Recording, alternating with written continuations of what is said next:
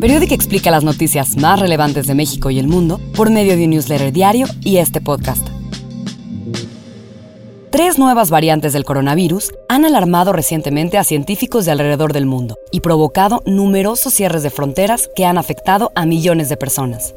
Y en México, investigadores en Guadalajara analizan una posible variante mexicana. En este episodio te contaremos lo que debes saber de estas variantes y cómo protegerte de ellas. Hoy es 5 de febrero de 2021.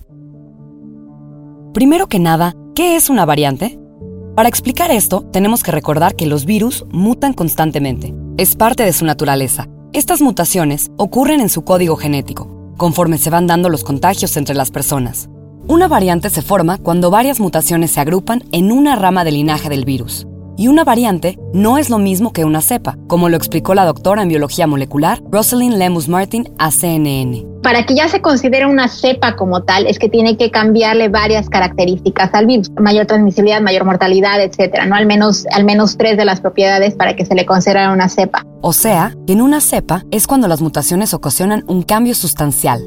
El coronavirus ya había mutado miles de veces a lo largo de 2020 de hecho, el ministro de Vacunación contra el COVID-19 en Reino Unido dijo este febrero que existen alrededor de 4.000 variantes del coronavirus en el mundo.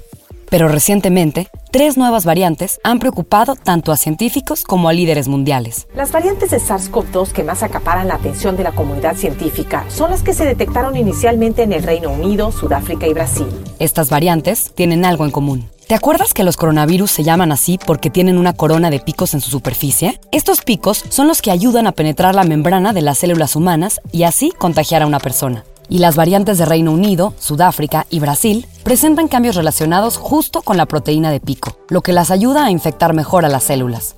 Por ejemplo, la variante británica es entre 30 y 50% más contagiosa de lo normal, según las investigaciones más recientes del Sistema de Salud Pública de Inglaterra. Esto significa que las actividades que realizamos en el día a día podrían tener un riesgo de contagio casi 50% más alto que antes. ¿Y por qué preocupa? Pues porque aunque no sea más grave ni más letal, los hospitales y sistemas de salud se verán en problemas si más personas se infectan más rápidamente. Explicó BBC Mundo.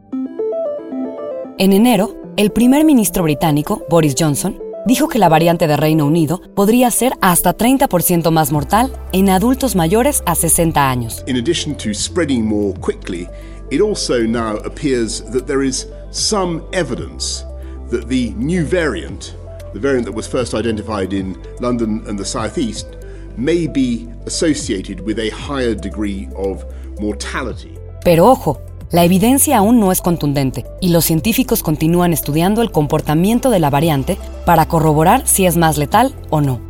Esta variante se encuentra en más de 50 países, incluido México, donde un caso de la variante británica fue confirmado en enero en el estado de Tamaulipas. Y en Estados Unidos, The CDC is warning the highly contagious UK variant could become the predominant variant in the US by March. los Centros para el Control y Prevención de Enfermedades estiman que para marzo esta variante será la dominante en su país. Por su parte, las variantes de Sudáfrica y Brasil tienen una mutación llamada E484K, apodada como ERIC. Según expertos, esta mutación podría ayudar al coronavirus a evadir los anticuerpos, lo que podría aumentar las probabilidades de reinfecciones de COVID-19. Esta semana, autoridades de salud británicas informaron que encontraron esta mutación en 11 muestras del virus de la variante de Reino Unido, lo que indica que al parecer está mutando una vez más. Mientras tanto, en México, En Jalisco, allá investigan posible surgimiento de variante mexicana de COVID. a finales de enero, investigadores de la Universidad de Guadalajara detectaron cuatro casos de COVID-19 con la mutación apodada como ERIC, presente en las variantes de Sudáfrica y Brasil.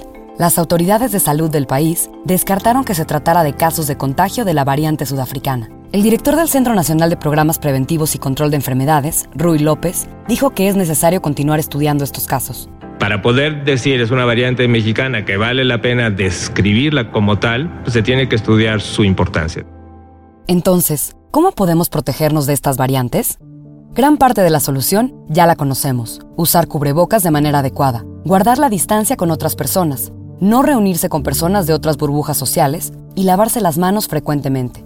Otras recomendaciones que han hecho expertos incluyen usar doble cubrebocas, por ejemplo, un N95 y encima otro de tela, y reducir el tiempo que pasamos en lugares como el supermercado.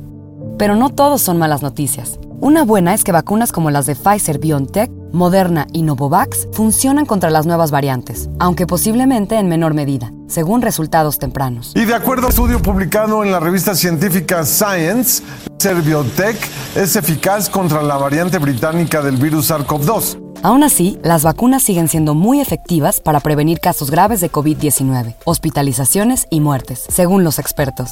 Otra buena noticia es que la vacuna de Moderna y la de Pfizer BioNTech, basadas en ARN mensajero, son relativamente fáciles de ajustar y actualizar. Según el CEO de BioNTech, el proceso tardaría aproximadamente unas seis semanas, seguidas de un periodo de pruebas y de la aprobación de las autoridades de salud.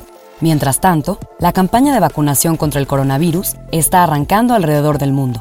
Y como lo explicó el máximo epidemiólogo de la Casa Blanca, el doctor Anthony Fauci, entre más gente esté vacunada, más difícil será para el virus mutar. Viruses cannot mutate if they don't replicate. Lo que nos acercará de regreso a las actividades de la normalidad que tanto extrañamos.